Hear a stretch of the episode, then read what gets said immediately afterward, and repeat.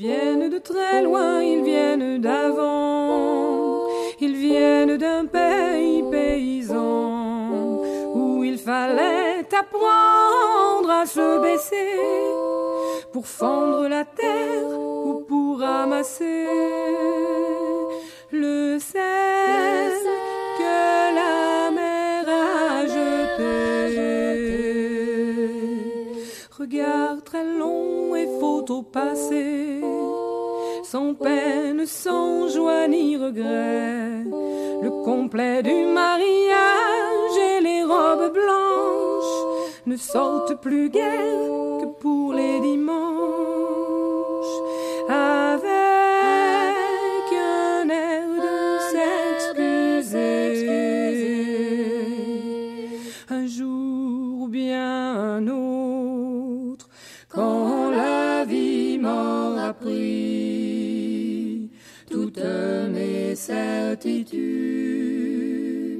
J'irai les écouter, j'irai me reposer à l'ombre de la patience des anciens. Radio Méga 99.2, bienvenue dans l'émission à l'ombre de la patience euh, des anciens, une émission proposée par Gilles Tabourin. C'est en direct tous les samedis à partir de 11h sur les ondes de Radio Méga 99.2, www.radio-méga.com et c'est une émission à propos euh, de la liberté. Ah Et le maître dit à l'esclave, va, tu es libre, mais que vas-tu faire de ta liberté? La liberté, ça n'existe pas dans le sens où tout est relatif pour chacun. Quelqu'un qui est en prison entre quatre murs peut être et se sentir plus libre que celui qui est en liberté dans la rue. Tout dépend du point de vue, si j'ose dire. Côté intérieur, la liberté se situe dans la tête, mais côté extérieur, c'est une autre paire de manches. Ça dépend de vos priorités face à l'urgence de la situation et même encore, à ce moment-là, vous êtes sous le contrôle du grand architecte qui gouverne votre maison. En particulier, je ne parle pas euh, de président de la République ou, quelqu'un d'autre placé là à des fins administratives pour, euh, ou politiques pour piloter votre vie et donner euh, la direction du gouvernail. Non, je parle de l'image que vous avez forgée de la qualité de père qui vous dirige. Est-ce le père Fouettard ou le père Noël? Les deux à la fois En attendant, la relation s'établit ainsi. Le maître, c'est le père, dont l'image se transformera à la langue avec la rencontre des autres images d'hommes qui viendront interpeller votre psyché, comme euh, par exemple un maître d'école. Le maître, ça peut être aussi une femme. Tout s'explique euh, par votre histoire. Certaines rencontres sont venues mettre un grain de sel apaisant et libérateur, d'autres au contraire sont venues pour y mettre confusion et guerre. La liberté peut trouver un sens en vous si vous avez éprouvé le sentiment d'être emprisonné, mais celui qui n'a jamais conscience que son peuple est opprimé ne saura jamais qu'il existe un chemin pour se libérer. La véritable liberté est de libérer les autres. Le passage sur Terre est une épreuve, un test, on pourrait presque y voir un jeu cosmique venu des étoiles pour éprouver ton petit cheval blanc. Jeu certes cruel qui consiste à remplir son écuelle et d'avoir une écurie pour tisser ses nuits. Souvent vouloir aspirer à la liberté signifie se mettre à la merci d'entités dont le but sera le même. Mais l'ego refuse ou n'accepte pas la soumission à l'autorité car de nos jours, le défaut ou l'absence de père pèse lourd sur la direction à prendre. C'est le règne de l'indigo, le gouvernail sans le gouvernail violet du père.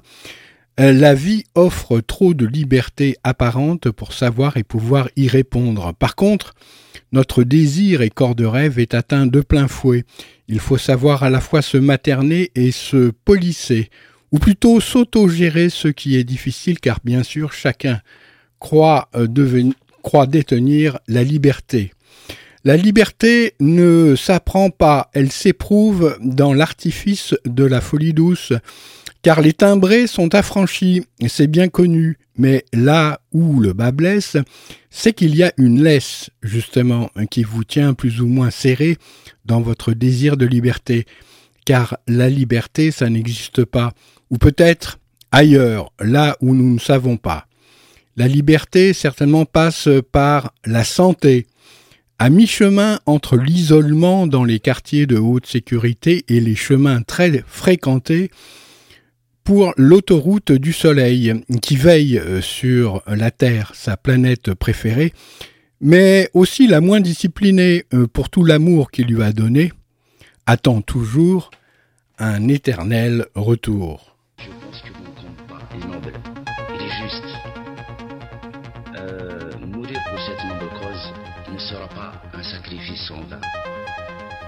Donc je continuerai à me battre.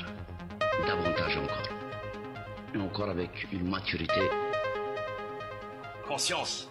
C'est pour ça que je n'ai pas peur. Ni des démocrates, ni des islamistes, ni du pouvoir. Ces assassins doivent comparaître devant des tribunaux.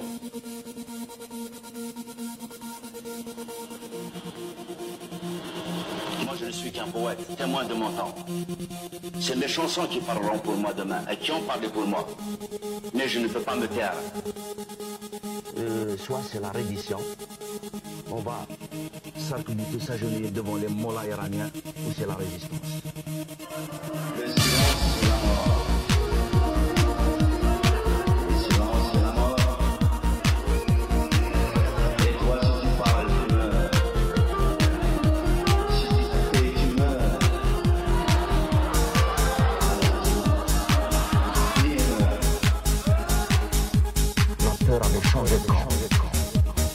Je ne sais pas à quel moment s'achèvera le terme de ma vie, mais je suis sûr d'une chose, mon peuple verra toujours dans le sens de sa libération.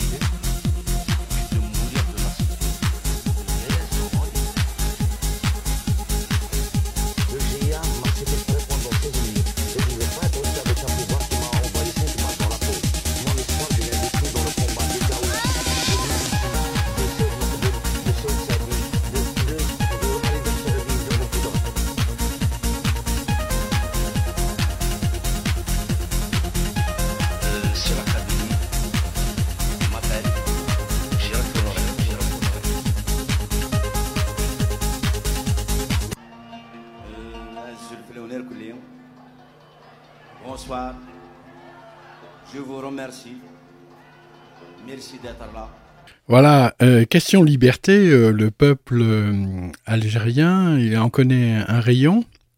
Vous avez vu que comment il lâche rien, et en plus de ça, il n'y a pas véritablement de violence. Ça se passe, comment dire, avec une conscience assez profonde des choses, comme quoi la violence ne règle pas véritablement le fond du problème. Donc euh, un petit clin d'œil et, puis un hommage justement avec euh, Matoub Lounès et il y aura un autre euh, titre à propos de la liberté. Il y en aura trois ou quatre d'ailleurs dans cette émission. les femmes, ah oui, la liberté, elles libèrent leurs paroles. En Mauritanie, les femmes sont souvent absentes des échanges dans l'espace public. Certaines d'elles ont décidé de libérer leur parole en montant un collectif Voix de femmes que nous avons euh, soutenu. Elles ont préparé elles-mêmes cet article avec l'aide d'un journaliste sur place, plongé dans leur lutte pour se libérer des chaînes qui entravent leur voix. La voix de la femme en Mauritanie est assez négligeable. Bien que nous, les femmes, soyons une force, ce n'est pas euh, à notre service, mais au service de l'autre sexe et de la société patriarcale. Il n'y a pas ici de voix qui défendent les droits des femmes ou qui posent les questions des femmes. C'est en ces termes que Mekfoulé Ahmed, militante féministe, décrit la condition de la femme mauritanienne. En Mauritanie, la condition de la femme est marquée par un certain nombre d'interdits et de pressions sociales résultant du poids des traditions qui constituent un frein à leur épanouissement. Mariage précoce, contraintes morales et vestimentaires, vision négative du sport et des loisirs féminins, violence et harcèlement sexuel quotidien, que ce soit dans la rue ou domestique, pratique de l'excision, etc. Mais cette situation est encore peu évoquée hors euh, des cercles militants ou des ateliers organisés par telle ou telle ONG ou agence de l'ONU dans les hôtels de la capitale. En l'occurrence, les espaces d'expression et de débat entre femmes sont rares, plus encore euh, en périphérie de la capitale ou en zone rurale. Et ce, malgré une vision parfois idéalisée de la condition féminine.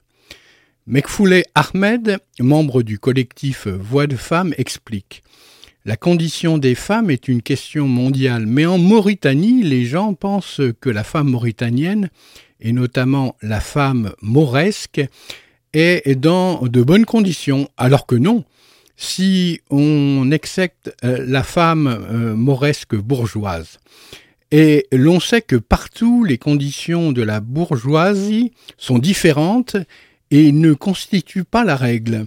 Le système social impose un fonctionnement paradoxal sur les femmes et sur leur vie. Nous subissions euh, des viols, des violences, des discriminations. Absentes des pôles de décision, des espaces de loisirs, des cafés, des mosquées, etc. Les femmes ne sont pas invitées à s'exprimer ni sur leur vie, ni sur les questions collectives touchant la société.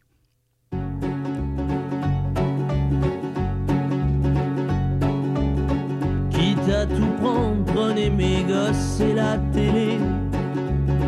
Ma brosse à dents, mon revolver, la voiture, ça c'est déjà fait.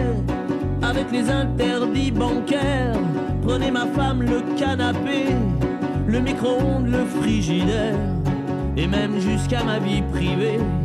De toute façon, à découvert, je peux bien vendre mon âme au diable. Avec lui, on peut s'arranger. Puisqu'ici tout est négociable, mais vous n'aurez pas ma liberté de penser.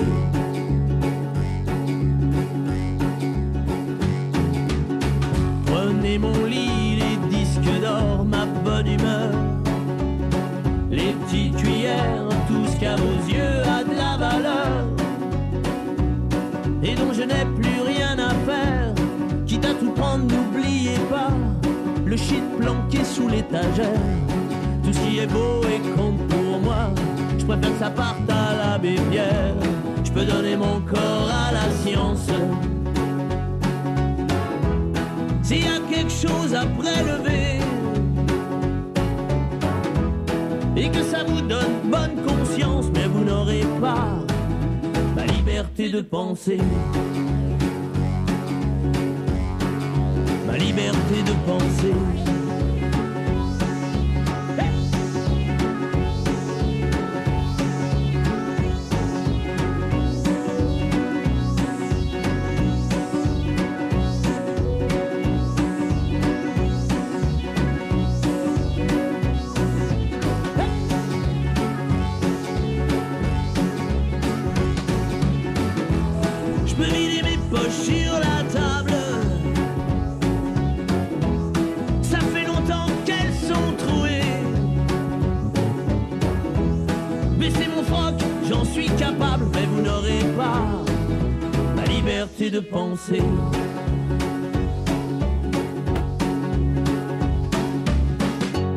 Quitte à tout prendre et tout solder pour que vos petites affaires s'arrangent. Je prends juste mon pyjama rayé, je vous fais cadeau des oranges. Vous pouvez bien même tout garder, j'emporterai rien en enfer. Quitte à tout prendre, je préfère y aller. Si le paradis vous est offert. je peux bien vendre mon âme au diable. Avec lui, on peut s'arranger. Puisqu'ici, tout est négociable, mais vous n'aurez pas, non, vous n'aurez pas ma liberté de penser. Ma liberté de penser.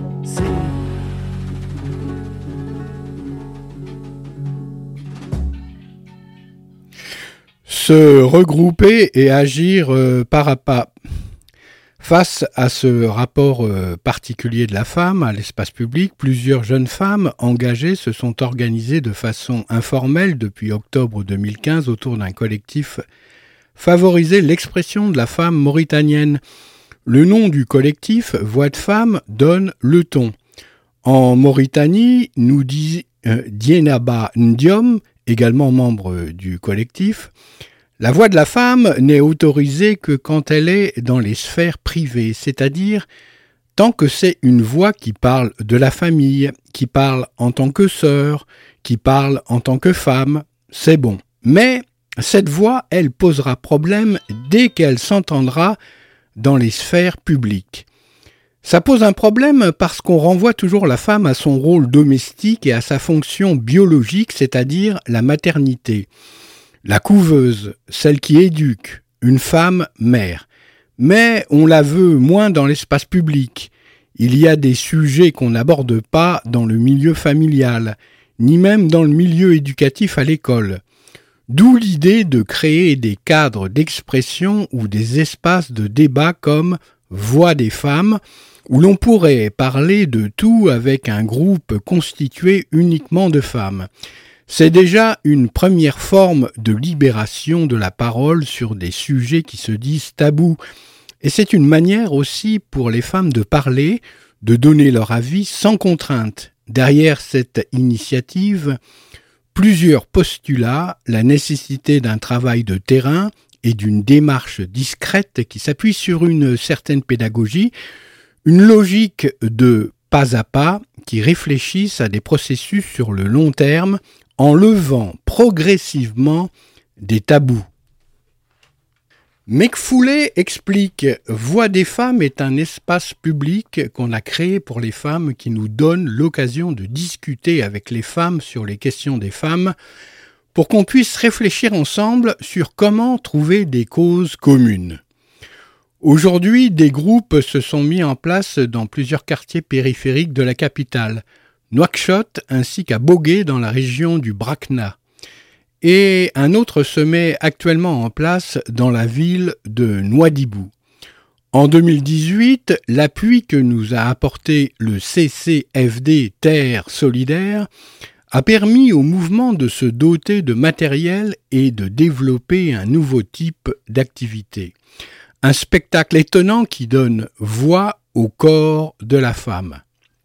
Notre appui modeste a offert une opportunité depuis longtemps, attendue par les membres euh, du collectif, de réunir les différents groupes des quartiers de Nouakchott autour d'une activité commune. Cette activité, intitulée Témoignage du corps, s'est réalisée le 16 décembre 2018 au niveau de l'espace culturel Camara, dans le quartier Sokojim, PS de Nouakchott et a réuni un public dépassant la centaine de jeunes hommes et femmes. Cette performance scénique voyait s'exprimer une douzaine de jeunes femmes au nom de différentes parties du corps féminin pour en aborder les modes de contrôle et de domination dans la société mauritanienne.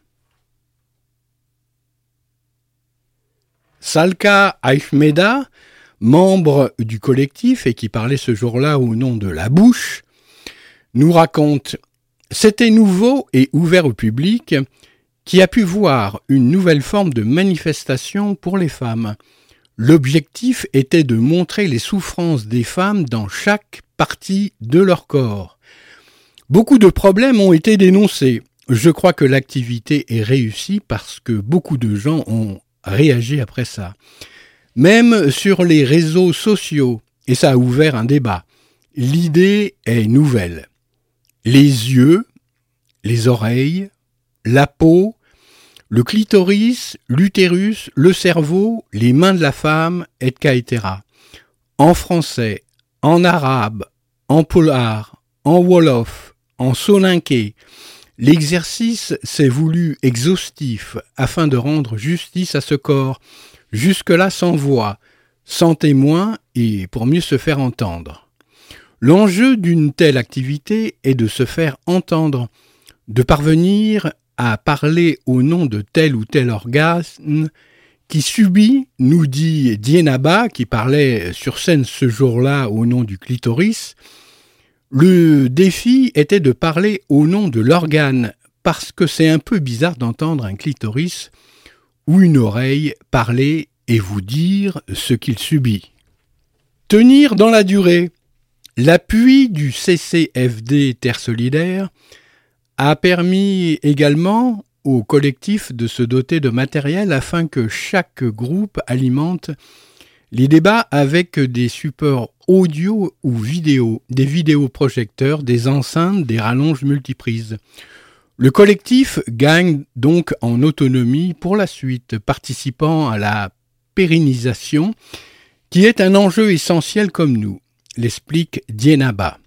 Le grand défi, déjà, c'est d'exister et de tenir dans la durée.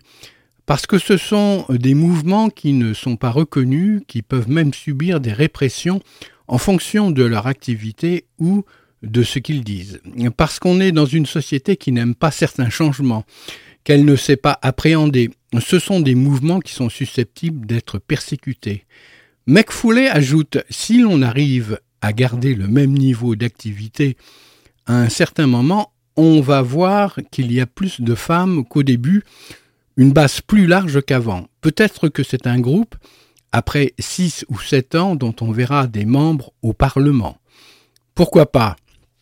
L'apport du CCFD Terre Solidaire est donc venu à point nommé, d'autant que le caractère informel du collectif lui limite inévitablement l'accès à d'autres types d'appuis comme le reconnaît Dienaba. Déjà le fait qu'ils aient appuyé un mouvement qui agit quelque peu dans la clandestinité, qui n'est pas très structuré ni trop expérimenté dans le sens qu'attendent les bailleurs classiques, c'est une bonne chose. Cela nous a permis de nous équiper en matériel pour pouvoir faire nos activités comme il faut, et d'ajouter toutefois, mais c'est l'engagement qui doit primer. Si l'on a des appuis matériels, c'est bienvenu, car cela permet de formaliser les rencontres, mais le noyau reste l'engagement. C'est un partenaire, nous dit Mecfoulé. On peut faire beaucoup de choses ensemble et le travail ne s'arrête pas à l'achat de matériel. Par exemple, il serait intéressant qu'une ONG internationale comme le CCFD Terre Solitaire nous facilite le contact avec d'autres mouvements ou groupes de jeunes féministes, ou encore nous facilite l'accès à des formations ou nous partage des liens, des documentaires, des films que nous pourrions projeter lors des débats. Une condition qui a motivé depuis près de quatre ans l'émergence d'un collectif intitulé Voix des femmes. Son objectif, donner de la voix aux femmes mauritaniennes en développant des espaces de débat qui leur sont réservés.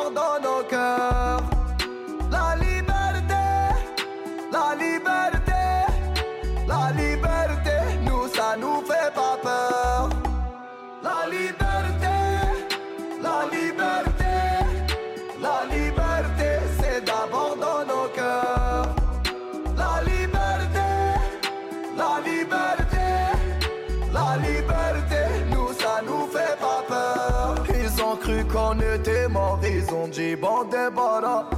Ils ont cru qu'on avait peur de se passer tout noir. Il n'y a plus personne que des photos, des mensonges, que des pensées qui nous rangent. C'est bon, emmenez-moi là-bas. Oui, il n'y a plus personne là-bas, il n'y a que le peuple. Che Guevara ma top, emmenez-moi là-bas.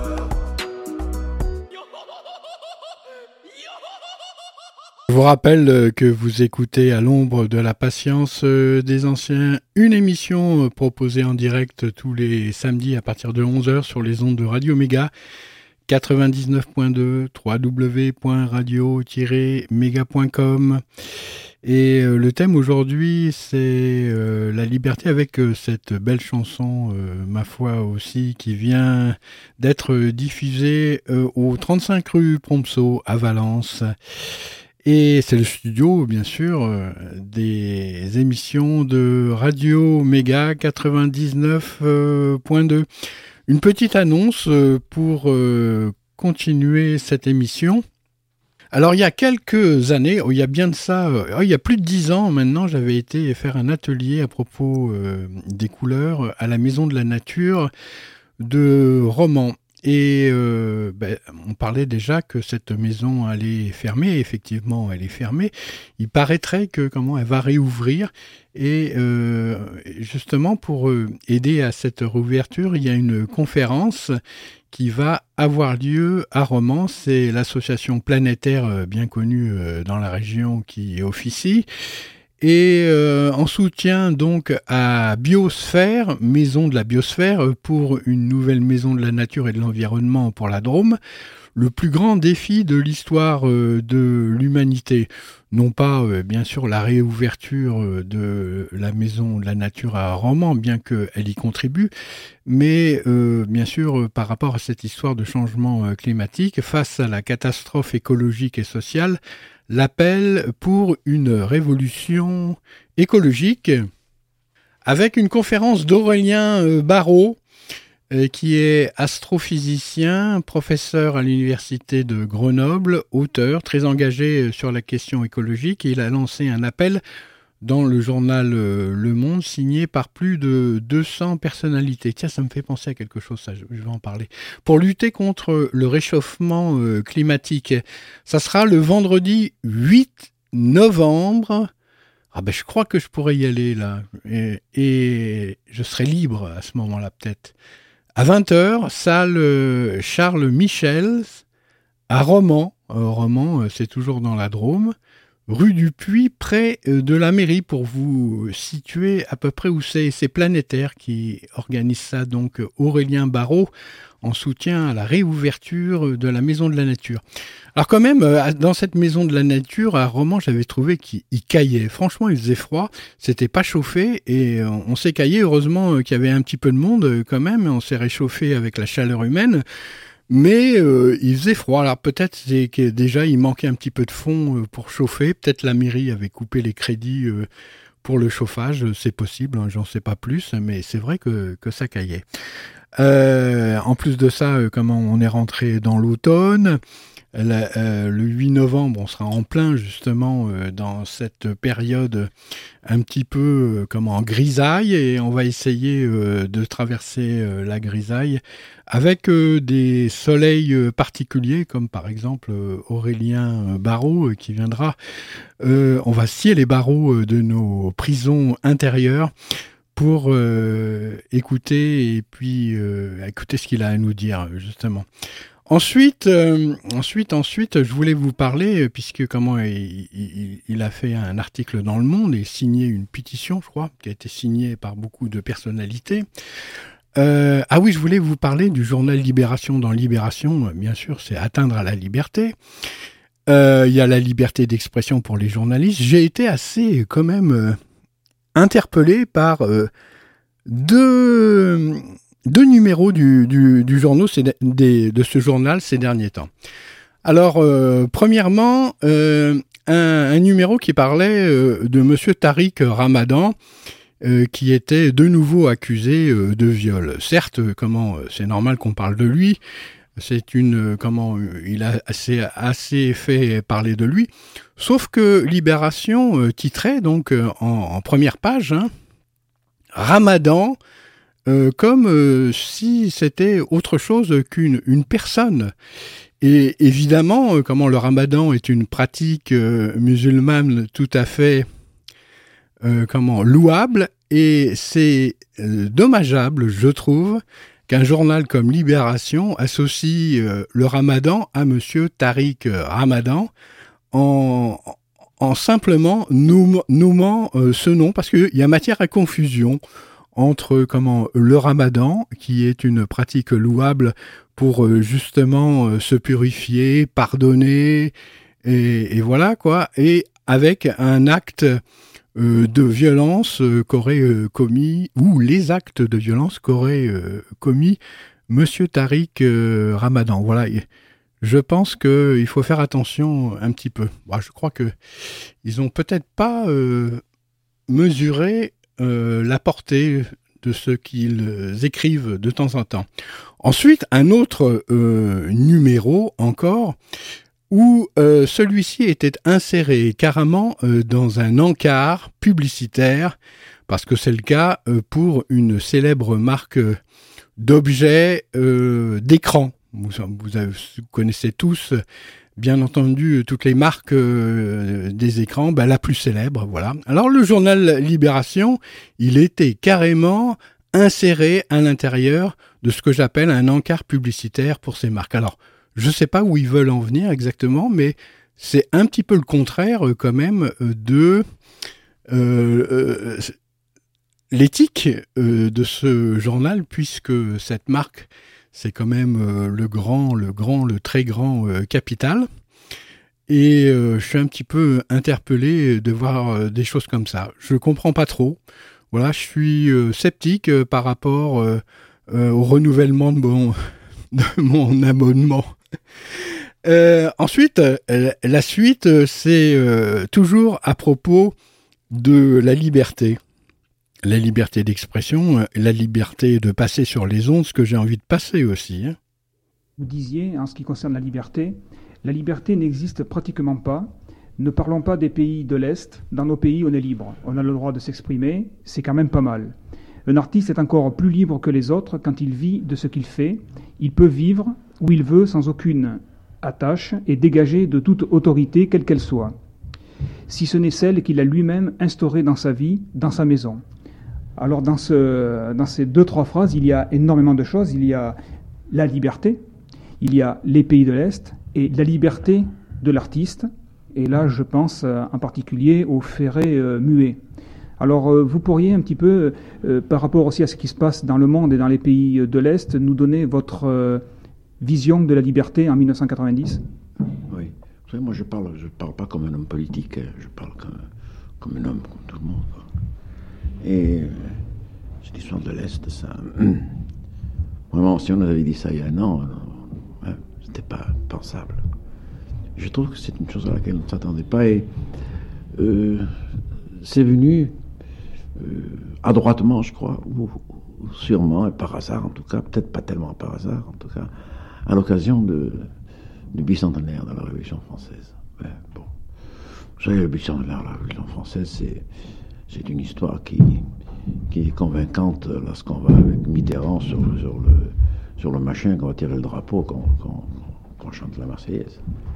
Mais euh, enfin, tout ça, ce sont des mots, et des fois, les mots qui, qui ont l'air de ne servir de rien, ils servent à quelque chose, notamment, à mon avis, cette histoire de, de, l'Est qui a été déclenché à une occasion précise. Et ça n'a pas, pas été fait exprès. Et ça semble être fait exprès. Voilà, vous comprenez? Les histoires de... On parlera de la Révolution tout à l'heure, si vous voulez. Et moi, je ne suis, pas un spécialiste de, la liberté, je suis un, un maniaque de la liberté. Depuis que j'étais tout petit, j'étais comme ça. Chez nous, on n'était pas libre parce que euh, dans toutes les familles, il y avait le, le pater familias encore, hein, c'est vrai. Mon père était un type très gentil, mais il avait l'autorité qu'il fallait. Il m'avait dit un jour, euh, ici, on n'est pas majeur. Euh, allez dire ça maintenant, dans une maison, vous êtes recueillis comme il faut. Effectivement, mon père était un type qui était... allez savoir, il avait une jeunesse pas facile. Et ce, qui m'étonne chez lui, c'est qu'il en a profité pour, pour ne rendre pas la jeunesse facile à ses enfants, à son fils surtout. Moi, j'étais au collège pendant huit ans, un collège euh, des frères des écoles chrétiennes, de 1925 à 1933. C'était donc neuf ans, quoi, non Huit ans. Et euh, ça a été, ça une catastrophe, quoi, moralement pour moi, quoi.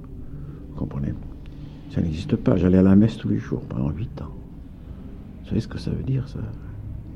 Aller à la messe tous les jours pendant huit ans. Et aujourd'hui, on voit ce cardinal machin qui dit des conneries aussi, là. Ça, c'est fantastique, quoi. Ben, faut, accepter ça. Et, moi, euh, je n'accepte pas ce que les gens acceptent. Hein, c'est tout. C'est difficile de parler de ça. Euh, la liberté, c'est un mot euh, qui pour moi est devenu superbe et grossier pour la, plupart des gens, parce que les gens ne sont pas libres.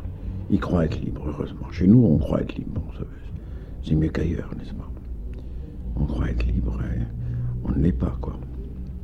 Quoique, bon, on a évolué un peu, on, a la prétention d'aller dans la rue de, dire des choses comme ça.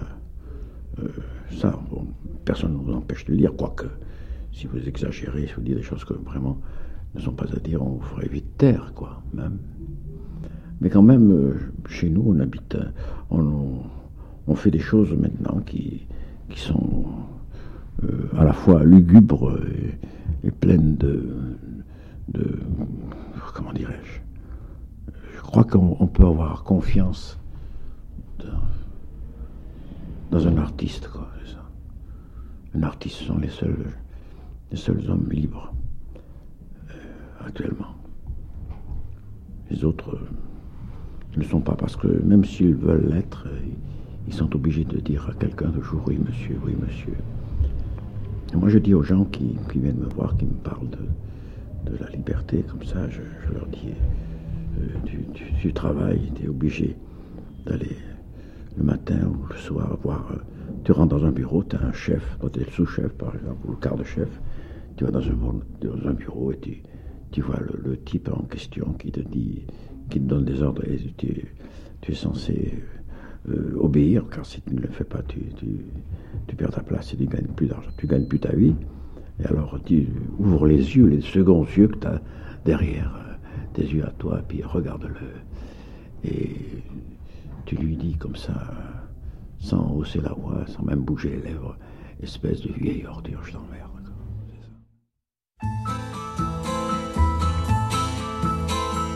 Ma liberté, longtemps je t'ai gardé comme une perle rare.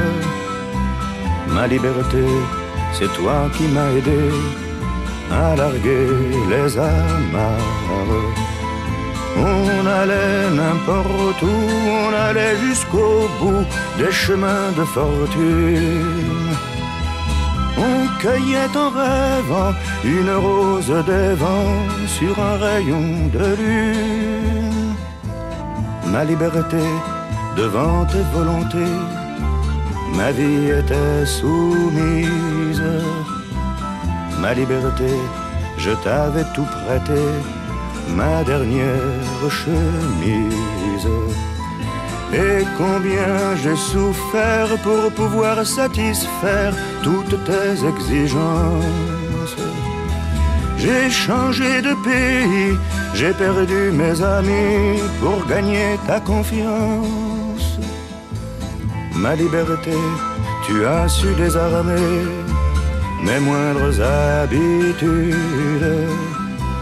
Ma liberté, toi qui m'as fait aimer même la solitude. Toi qui m'as fait sourire quand je voyais finir une belle aventure. Toi qui m'as protégé quand j'allais me cacher pour soigner mes blessures.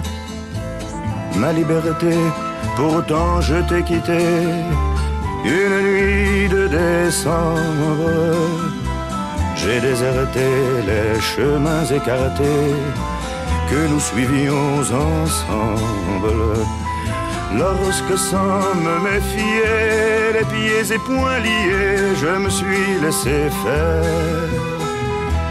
Et je t'ai trahi pour une prison d'amour et sa belle geôlière. Et je t'ai trahi pour une prison d'amour et sa belle Juliette.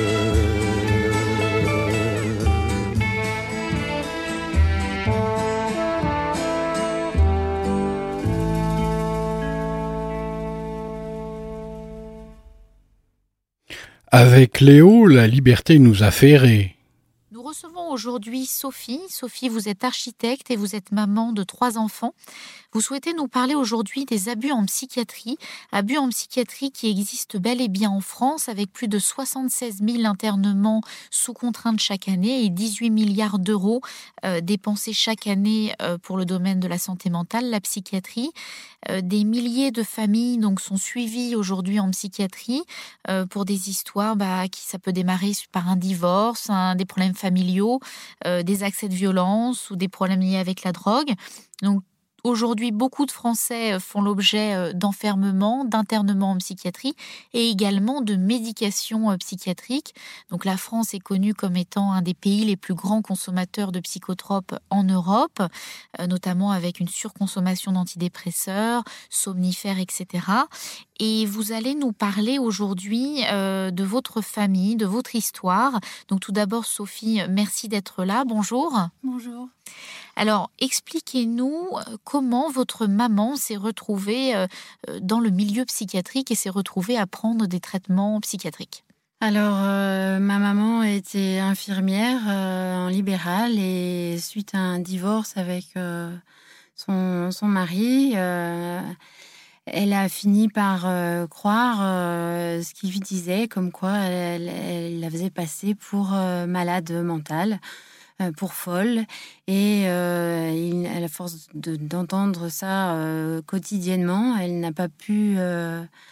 elle a voulu s'en sortir et à l'époque, donc il y a une trentaine d'années, elle a consulté un psychiatre et elle a pris beaucoup de médicaments aussi, pensant que effectivement ça allait résoudre les problèmes. Euh, mais c'était pas la solution. Euh, les dosages étaient beaucoup trop forts et, ça a fini par euh, atteindre son cerveau et, nuire à, sa capacité de discernement et, de pouvoir arriver à s'en sortir. et du coup, elle, elle, a eu le geste malheureux de d'en avaler une fois en trop grande quantité et mettre fin à ses jours. Alors, il y a quelque chose euh, qui est assez incompréhensible en France, c'est qu'il y a de plus en plus de consommation d'antidépresseurs et également de plus en plus de suicides statistiquement, alors que normalement les psychiatres prescrivent euh, des psychotropes selon leur dire pour éviter euh, les accès de violence ou les idées suicidaires. Et là, votre maman en est, arrivée malheureusement à, se suicider. Quel est votre avis sur cette question? Justement, il y a un vrai problème dans les dosages de médicaments d'antidépresseurs parce que c'est une drogue. Euh, il y a, l'effet, les effets se, terminent au bout d'un certain temps et euh, on passe après dans un état euh, inverse. Et du coup, on, est dans un système de haut et de bas et qui fait qu'émotionnellement, on a beaucoup de mal à gérer ces espaces de transition chimique que le corps subit. Euh, c'est comme ça que je le vois. Et, euh, moi, j'ai toujours refusé de prendre euh, des, médicaments comme ça. Je préfère pleurer un bon coup et accepter les émotions comme elles le sont.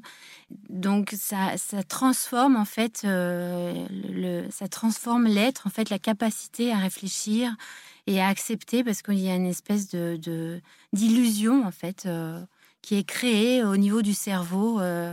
Euh, et dans le corps et qui fait qu'on est euh, détaché de la, réalité.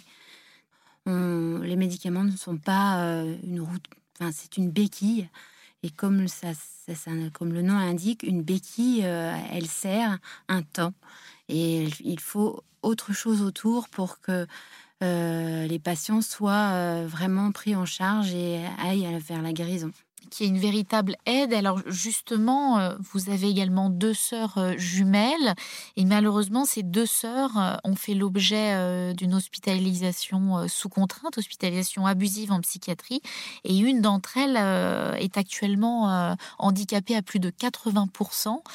Expliquez-nous cet enfermement, comment ça se passe quand on se retrouve enfermé en psychiatrie? Qu'est-ce que vos deux sœurs ont subi en psychiatrie?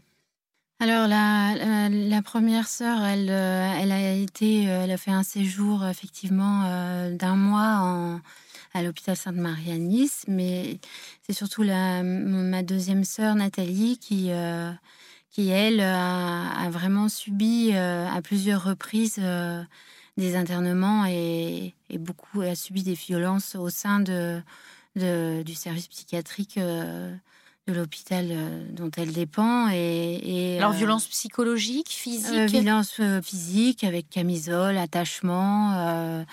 et puis, vraiment beaucoup de, de, de, moments de vieux. Enfin, puis, beaucoup d'injections aussi médicamenteuses. Hein, donc, c'est vraiment quelqu'un qui est devenu. voilà, elle est quand même handicapée à 80%. elle est maintenue dans, dans un espèce de de vie assez. c'est très triste de voir, parce que j'ai plus l'impression que c'est un être humain. Enfin, elle est vraiment et elle a du mal aussi à se reconnecter socialement parce que effectivement, il y a toute cette étiquette de la maladie mentale, alors que bah, elle a subi euh, des violences euh, dans, dans son enfance euh, et aussi avec son, son ex-mari.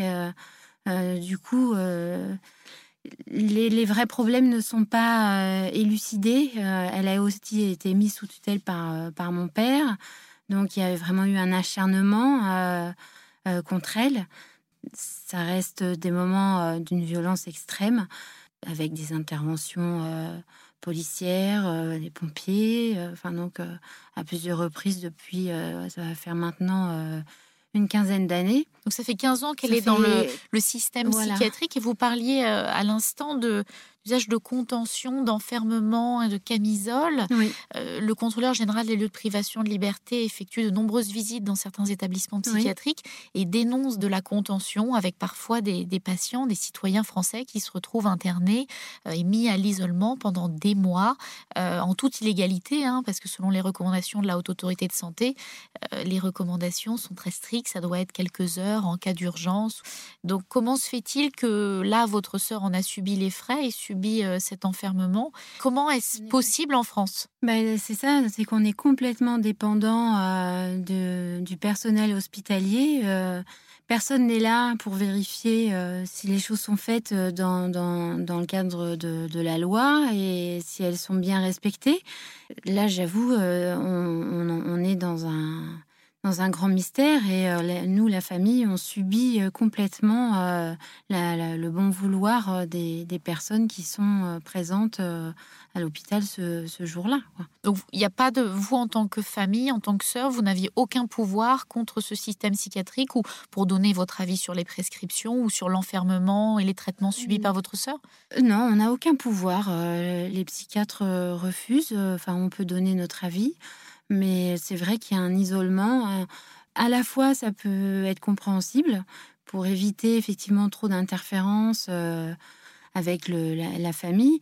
Il y a quand même une espèce d'écartement euh, des membres de la famille vis-à-vis des soins donnés à la personne qui est, qui est internée de force il y a de plus en plus de maladies, je dis maladies entre guillemets sur, euh, sur le marché, avec les, le, pour les femmes notamment, euh, parce que là c'est un combat euh, de femmes pour la liberté des femmes, hein, contre l'enfermement et contre, contre la maltraitance tout simplement, parce que vous, votre maman en a subi les frais, vos deux sœurs, et comment se fait-il, si je parle de la Bible de la psychiatrie qui est le DSM, hein, le manuel diagnostic et statistique des troubles mentaux, vous avez des maladies comme le, syndrome de la dysphorie prémenstruelle. Donc, au moment des règles, la, la, femme est, plus nerveuse, donc elle est malade, euh, psychiatrique également.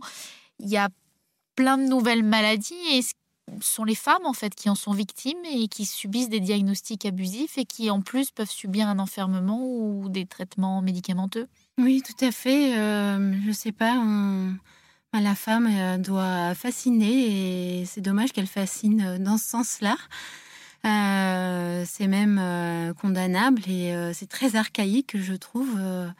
il faudrait peut-être, mais à la fois c'est un marché aussi, donc il faut absolument essayer de changer les mentalités et, de, percevoir les choses qui sont naturelles comme euh, des moments euh, simples et, puis euh, on peut pas mettre comme ça des étiquettes de maladie à chaque fois qu'on a mal au ventre ou enfin voilà je pense que c'est abusé de, de, répertorier ça. Alors, mais à la fois, c'est vrai, on a toujours besoin de répertorier parfois ça, pour comprendre.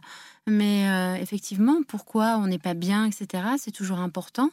Mais de là à de là à, après à exagérer et intervenir euh, avec des médicaments euh, euh, et des choses qui sont effectivement des, demandes de mise sous tutelle ou des internements psychiatriques, là, effectivement, il faut vraiment faire attention. Parce que vous-même, vous avez eu un souci avec votre ex-concubin, le, papa de vos trois enfants, un souci de concubinage, des conflits familiaux, et il a essayé également de vous hospitaliser en psychiatrie. Oui, il a essayé avec mon père, en fait, qui a changé d'avis parce que j'étais pas d'accord avec mon père. Donc, euh, euh, du coup, il d'une semaine à l'autre, il, s'est mis avec euh, mon ex-concubin pour essayer de me, me, mettre sous tutelle. donc, il a fait venir la police chez mes amis où je m'étais réfugiée. Ce jour-là, j'étais pas là. J'étais à Paris chez d'autres amis. Et du coup, comme j'avais fait une main courante, la police a a bien vu que je subissais des pressions psychologiques euh, de la part de mon ex-concubin. Donc ça s'est arrêté là. Et ça peut aller très vite. Vous auriez pu vous faire hospitaliser. Ça peut aller très vite. Effectivement, euh, ça s'appelle du. Pour moi, c'est du lavage de cerveau et, et c'est tellement, c'est très facile de. de il y a des abus de langage aujourd'hui et on catalogue beaucoup trop vite les gens de, de schizophrènes, de bipolaire. Enfin, ça reste des termes euh, qui deviennent euh, courants et il y a beaucoup de souffrance derrière ces mots-là. C'est des mots qui peuvent euh, vraiment anéantir quelqu'un, anéantir la confiance en soi. Donc, il faut faire attention à ce qu'on dit et je pense que c'est très important d'utiliser les mots qui conviennent. Bien sûr. Alors, quels conseils donneriez-vous aux auditeurs qui nous écoutent? En tant que femme, renseignez-vous sur la loi, Essayez de garder votre calme euh, et rejoignez les associations. Euh, prenez votre temps. Gardez bien vos émotions pour vous, mais réfléchissez bien et il y a toujours moyen de s'en sortir. Voilà. Merci beaucoup. Pour toute information complémentaire sur les abus psychiatriques, vous pouvez contacter la Commission des citoyens pour les droits de l'homme au 01 40 01 09 70 ou visiter leur site web www ccdh.fr. Eh ben voilà, l'émission est terminée aujourd'hui. Vous avez entendu euh, deux, deux, deux, interviews, ou plutôt, euh, comment, euh, il y a deux CC, voilà. CC, CC le feu, et puis coucou. Lenteur des collines et force du vent, chaude braise au fond du sabot, sagesse des histoires qu'ils ont racontées pour se souvenir, se réchauffer et ne plus jamais oublier. Un jour ou bien un autre quand la vie m'aura pris toutes mes certitudes, j'irai les écouter j'irai me reposer à l'ombre de la patience des anciens. Ils viennent de très loin, ils viennent d'avant, ils viennent d'un pays paysan.